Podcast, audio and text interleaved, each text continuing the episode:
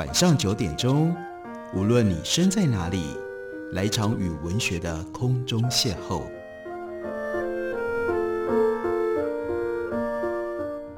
杨照谈书，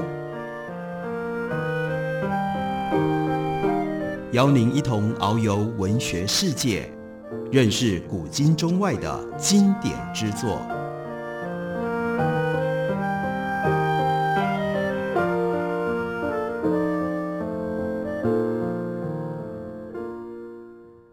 各位听众朋友，大家好，非常欢迎收听杨照谈书。本节目于台北广播电台 FM 九三点一，每个星期一到星期五晚上九点为大家播出。我是杨照，在今天的节目当中，要为大家介绍的，这是郭强生的第一部长篇小说作品。他的书名叫做《藿香之人》。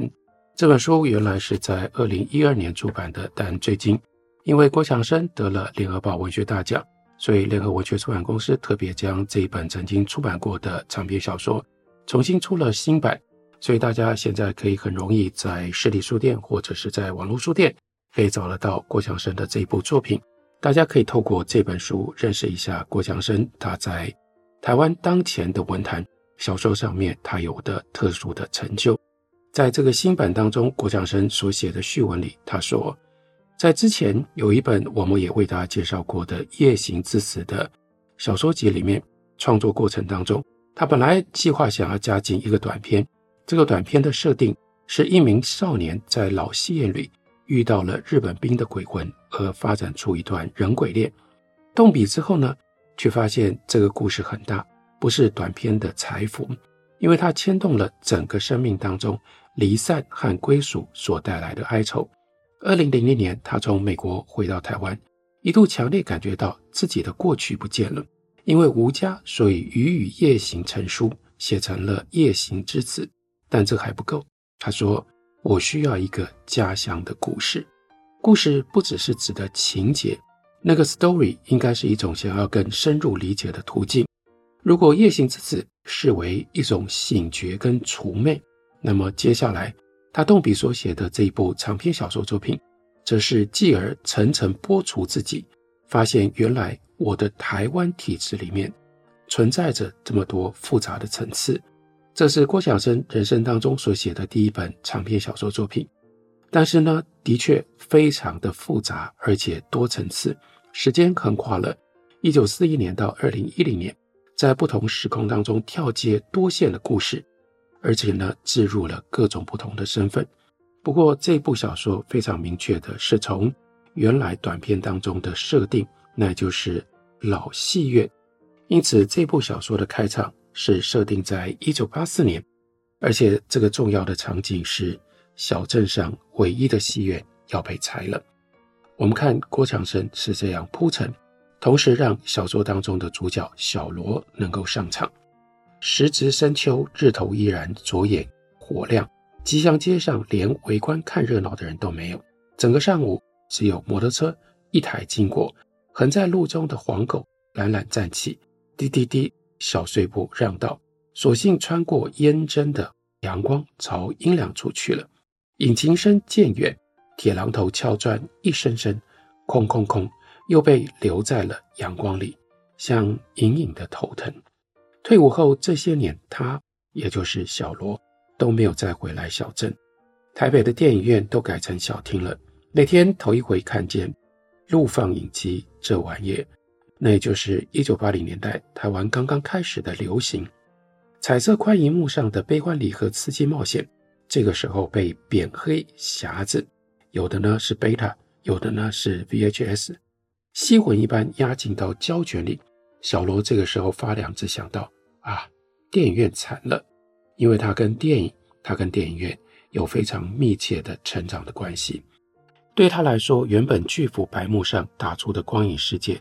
是梦想的入口，现在缩了水的梦装进到录影带，照进到玻璃箱里，成了一种标本。院线片上片第一场演完，下午就有了盗版的录影带，那的确是当时非常夸张的一种状态。小罗不能接受，曾经为了想要看一场电影，他挨了多少的打，后面会跟我们解释为什么想看电影还要挨打。戏院座椅翻下的时候。那一身带锈的身影，场子灯光暗去的那一刻，先是国歌起立，然后预告片出现，最后正片开始，气势万千的邵氏中影嘉禾片头，商标音乐起，人声逐渐沉落，那些属于电影的仪式啊！这一段文字，同时也是让我们怀旧想起那个时代，人们是这样看电影，而且你要看到电影，非得只能够进入到电影院里。经过了这些仪式，才能够看到电影。老罗，也就是他的父亲，写信来说到吉祥戏院要拆了。奇怪的是，小罗没有任何的感伤，只是心头闪过模糊的一点不安。在他心里，那栋楼多年前就已经塌了。那他为什么又回来呢？回来是为了一个答案，但这个答案到底是什么？以及这个答案背后的问题是什么？在小说当中，经过了非常长的铺陈。我们才能够一步一步、一点一点的认识。但是，还是让我们先回到吉祥戏院。吉祥戏院对于小罗的回忆，吉祥戏院夜夜高朋满座的年代，每一幅海报看板都是小罗他爹，也就是老罗的手笔。童年的小罗几乎成天就在戏院的后舱房溜进溜出，看他老爹把下了片的看板一块一块靠墙放好。管它是何丽丽还是上官灵凤，刷刷就被抹上一层白漆，然后老爹把打好格子的芯片海报摆平放在地上，按着比例也在看板上画上格线，接着呢就拿起沾了褐色油彩的细笔，完全靠目测勾起轮廓。小罗总是安静地看着自己的父亲工作，直到姜大卫或者是陈观泰的英姿焕发，像降临术一般。化身在白画布上，让小罗宛如目睹绝世名作而钦佩不已。接近完工的老爹点起一根烟，小罗就看准，这个时候他累得不会有脾气，那就跟老爹要那张海报纳入他的收藏。上百张的电影海报，塑胶袋包好好的，都被他收在床底下。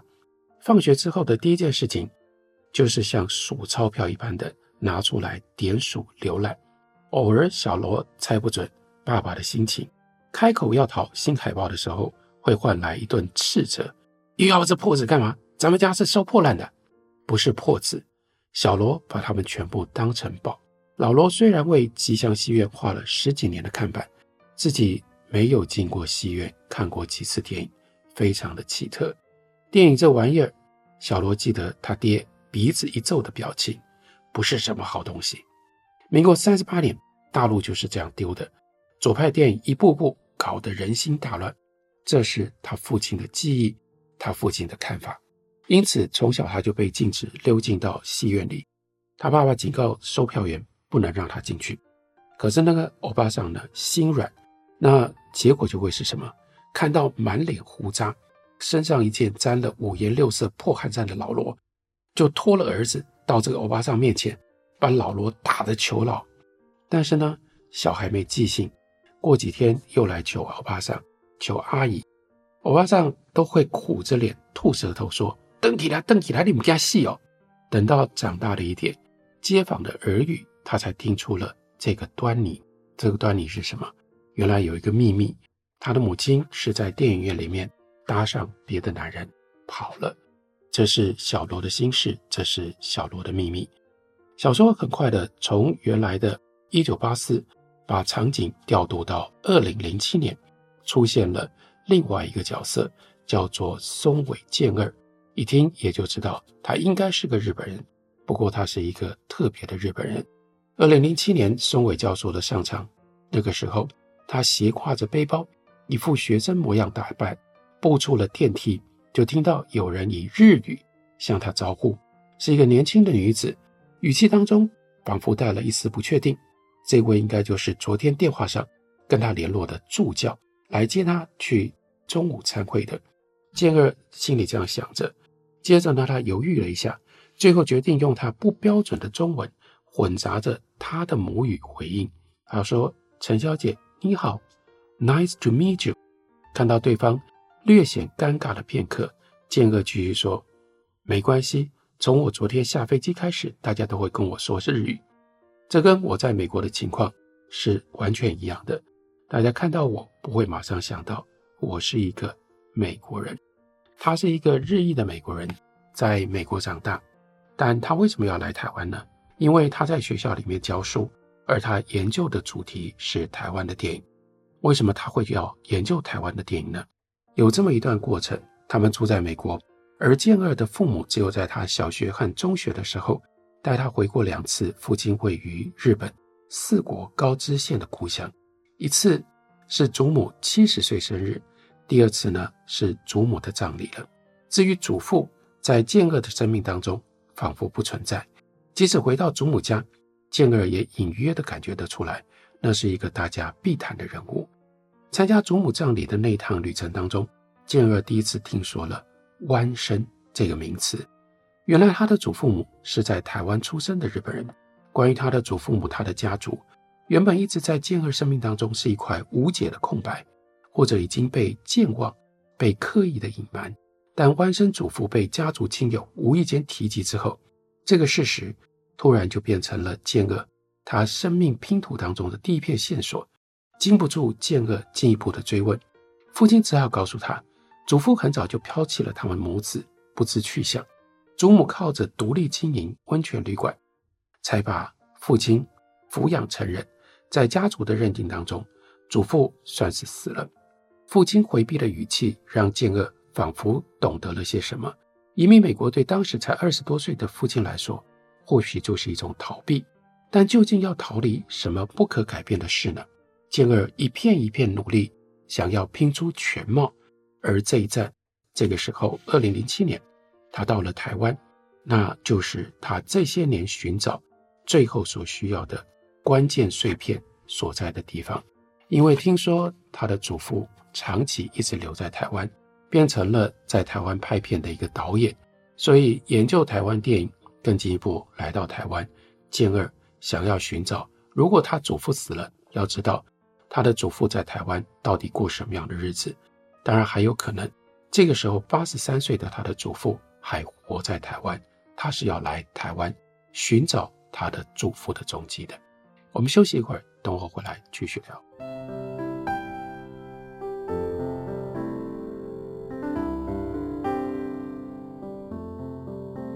听见台北的声音。拥有颗热情的心，有爱与梦想的电台，台北广播 FM 九三点一。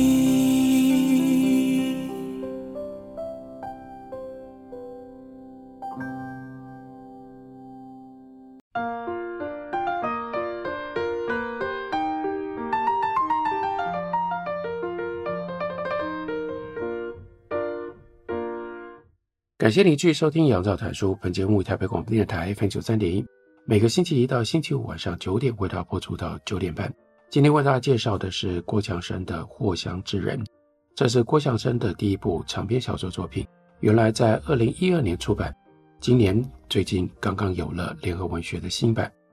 这是一本企图性很大，关照台湾历史，尤其是台湾历史当中非常复杂的多元文化关系。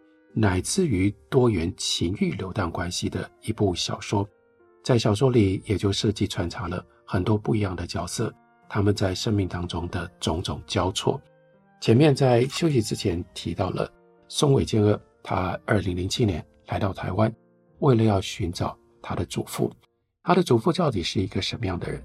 而在小说当中，经过了许多的曲折，才安排了一段，那是松尾健二。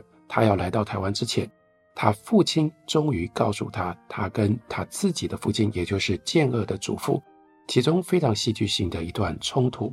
他的父亲告诉健二说：“一九八一年，你的祖父突然跟我联络，我带着我新婚的妻子跟他约在银座一间很热闹的汉堡素食店。我特别选这样的地点，就是不希望会面拖得太长，吵闹的地方可以避免很多不太适宜的话题。”他那一年五十好几了吧，但是一副保养得很好的样子，体格和你看到的那张唯一的相片当中差不多，瘦高但仍然结实。不同的大概就是他剪了一个军人式的平头。我开门见山不客气地问他：“为什么要找我？他不直接回答我的问题，先跟我说了一些他在电影工作方面的情况。我记得的父亲一直是冷漠又带着一点骄傲的，但是这个时候五十多岁的他，明显变得温和许多。他甚至很谦虚地说自己一直都是一个二流的商业片导演。日本新一代电影人的观念跟手法都和传统日本片出现了巨大的差异。他讲了一堆我其实并不关心有关电影业界的事情，然后我才听出所以然，意思就是他在日本越来越难混了。但是台湾的电影水准还没有那么进步，他打算要移往台湾发展，趁着他还有一点关系在的时候。我的反应是：我需要知道你去哪里吗？我当时觉得他真是无聊，而不免怒气上升。这二十多年来，你去了哪里？你都不关我们的事了。现在来说这些要做什么呢？他有点不好意思的样子，隔了一会儿才回答我说：“这次不一样，他去了就不打算回日本了。”那对儿子来说，他的反应是：“我看你又是惹了什么麻烦吧？你就继续逃跑吧。”我记得自己用非常鄙视的口吻回了他这一句。然后呢，父亲跟儿子说：“健儿，你的祖父他当年是因为被人控告了。”这真是难以启齿的丑事。你是成年人了，我现在就告诉你吧。他被控告跟一个十七岁的男孩发生了不正常的关系。你知道我的意思吗？于是这里碰触到郭强生写这部长篇小说的另外一个重要的关怀，延续着前面的夜行之死，他要写男同志的故事，写在不同的时代，身为一个男同志，因为你的性倾向。你在这样的时代，在这样的社会里，你要经受多少的打击？而这些打击，每一个人有他承受不同的方式。更进一步的，每一个人有受伤乃至于最后崩溃瓦解的方式。在小说当中写了非常感人、令人哀伤的故事，包括这个松尾生，也就是因为他跟那个男孩的关系而开始了他一生当中的逃躲。包括他离开了家，包括他不顾他的家庭、他的妻子，还有所生下来的这个男孩，也就是健恶的父亲。好，我们看到健恶的父亲，也就像是代表这样的一个社会，他没有办法理解，更没有办法原谅这样的一个父亲。他说，虽然找不到最后判刑的罪证，但是在当年风气如此保守的小乡村，这是惊天动地的大事。他当然无法在老家继续待下去，而我就一直被称为叫做那个变态男人的儿子。你现在知道我为什么会那么怨恨他了吧？所以作为一个男同志，当这件事情被揭露了，连家人都要跟着受苦，同时家人也就更加的鄙视他，无法原谅他。他说，对于一个男人来说，知道自己父亲有过这样不正当的行为。会觉得那就像是自己的血液里有病毒潜伏般的可怕。你的祖父在面对我的鄙夷的时候，他竟然说：“他说什么？他首先说那不是真的，他没有猥亵未成年的少年。那当然，儿子就追问他，逼问他：那你为什么要逃呢？为什么这样见不得人的事的控告会找上你呢，而不是别人呢？我问他，所以儿子以为父亲的辩解是这件事情没有发生。”他跟这个少年之间的事情不是这样，他是被冤枉的，但他没有想到他的父亲，也就是健二的祖父，给了很不一样的另外的说明。他说：“你的祖父竟然给了我一个比他承认猥亵更叫人觉得不堪的答案。他说他跟那个少年是彼此相爱的。健儿，这种事你能想象吗？这比他只是对一个少年做了一些不好的事。”更让我觉得受伤。我当时年纪还小，对事件的印象是模糊的，大概有听说了一些什么。因为村中有一户人家，在父亲离家之后不久也很快搬走了。这两件事一直在记忆当中是相连的。听他这么一说，我想起来了，那户人家里那位少年的模样。父亲算了，就称那个男人算了。他在村里经营了一家小食堂。邻居们来来往往，总都打过照面。那个男孩子还在念中学吧，个头不高，有一双大眼睛。我记得他常常穿着制服下了课来吃面，当时我们一家吃住都在那间木房子里，母亲在后面厨房负责切洗。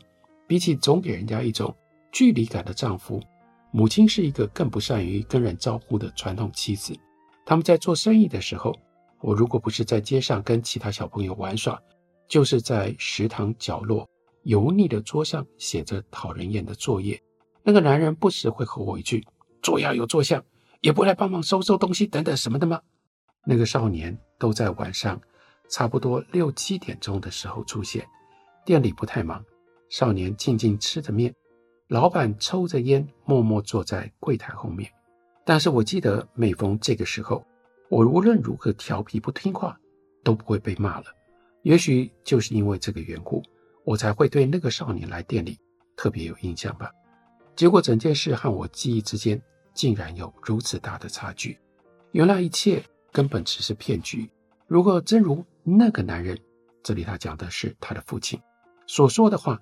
但他们两个人真是无耻，竟然在我面前公然上演过这样露骨大胆的眉目传情。而我的母亲，她就在布帘后埋头洗着一大盆的脏碗筷。我到那个时候才知道，我的母亲在这场婚姻里经历了什么，她对我隐瞒了什么。我甚至不希望我身上流的是这个男人的血，所以他非常的愤怒，逼问他的父亲说：“那你为什么要跟母亲结婚呢？”只能够傻子一般一直问他：“你真的是我的父亲吗？”然后呢，他的父亲就说：“我是你的父亲，你绝对不可以怀疑，因为这对你母亲是大大的不敬。”然后他的反应是：“可是你骗了我的母亲，她到现在还护着你。”虽然在人来人往的熟食店，他还是失态的大声喊了出来：“你有爱过你的家吗？你有在乎过我吗？既然你把我和母亲只是当做你的一个工具，你凭什么以为我会把你当人看？”你是人吗？你觉得你配当我的父亲吗？这是一个儿子，对于知道了他的父亲是一个男同志，知道了他的父亲之所以离开他，他的激烈的反应。这样的一个日本导演，他来到了台湾，他不可能改变他是一个什么样的人。所以小说另外一个场景是发生在一九七三年，宋伟生已经到过台湾拍过片。不过那时候拍的是一部非常奇特的电影，这当然也就指向台湾电影史上因为政策作弄而产生的奇怪的转折。那个时候要开始进日本片，所以有一部在日本拍了，本来以台湾作为主要市场的日本片，如果在政策执行了之后，就没有办法进到台湾来拍片。所以当时的人就想了一个方法，让这部电影其中有一些部分在台湾拍。然后把它剪接在一起，当做是台湾电影来播放，所以要把日本片变成台语片。因为这样，所以日本的演员还有日本的导演来到台湾拍片。而他们来到台湾拍片，他们所选择的就是前面介绍的这位主角小罗，他所在的这个小镇，以及他爸爸画海报的这个吉祥戏院。在小说里。一九七三年，是透过小罗的朋友，他最要好的一个朋友叫做阿昌，听到叫做坤仔的放映师跟他说，有人要来我们镇上拍电影哦，连镇长都出马了，正陪那些台北来的什么制片啊、导演啊、剧务在楼下看电影呢。听说是看中意我们这间老戏院的古早味，整条街都要拿去做戏呢。要拍什么抗日爱国电影，老板很会算。戏院租给人家拍片，这样加一加，一个月下来收进来的钱比一张戏票三块钱好赚多了。台北来的真有钱，怪不得大家都想要做明星。看他们花钱的方法就知道，拍电影真好赚。因为这样的一件事情，而使得小罗跟这个松尾生导演有了奇特的交错。那既是电影上的交错，同时也是男同志情欲的交错。更是跨世代之间所形成的一个不可解的恩怨，然后把所有的这一切不同的线头，把它接在一起，郭强生写成了这一本既深刻又复杂的书——长篇小说《藿香之人》，介绍给大家，推荐给大家。感谢你的收听，明天同一时间我们再会。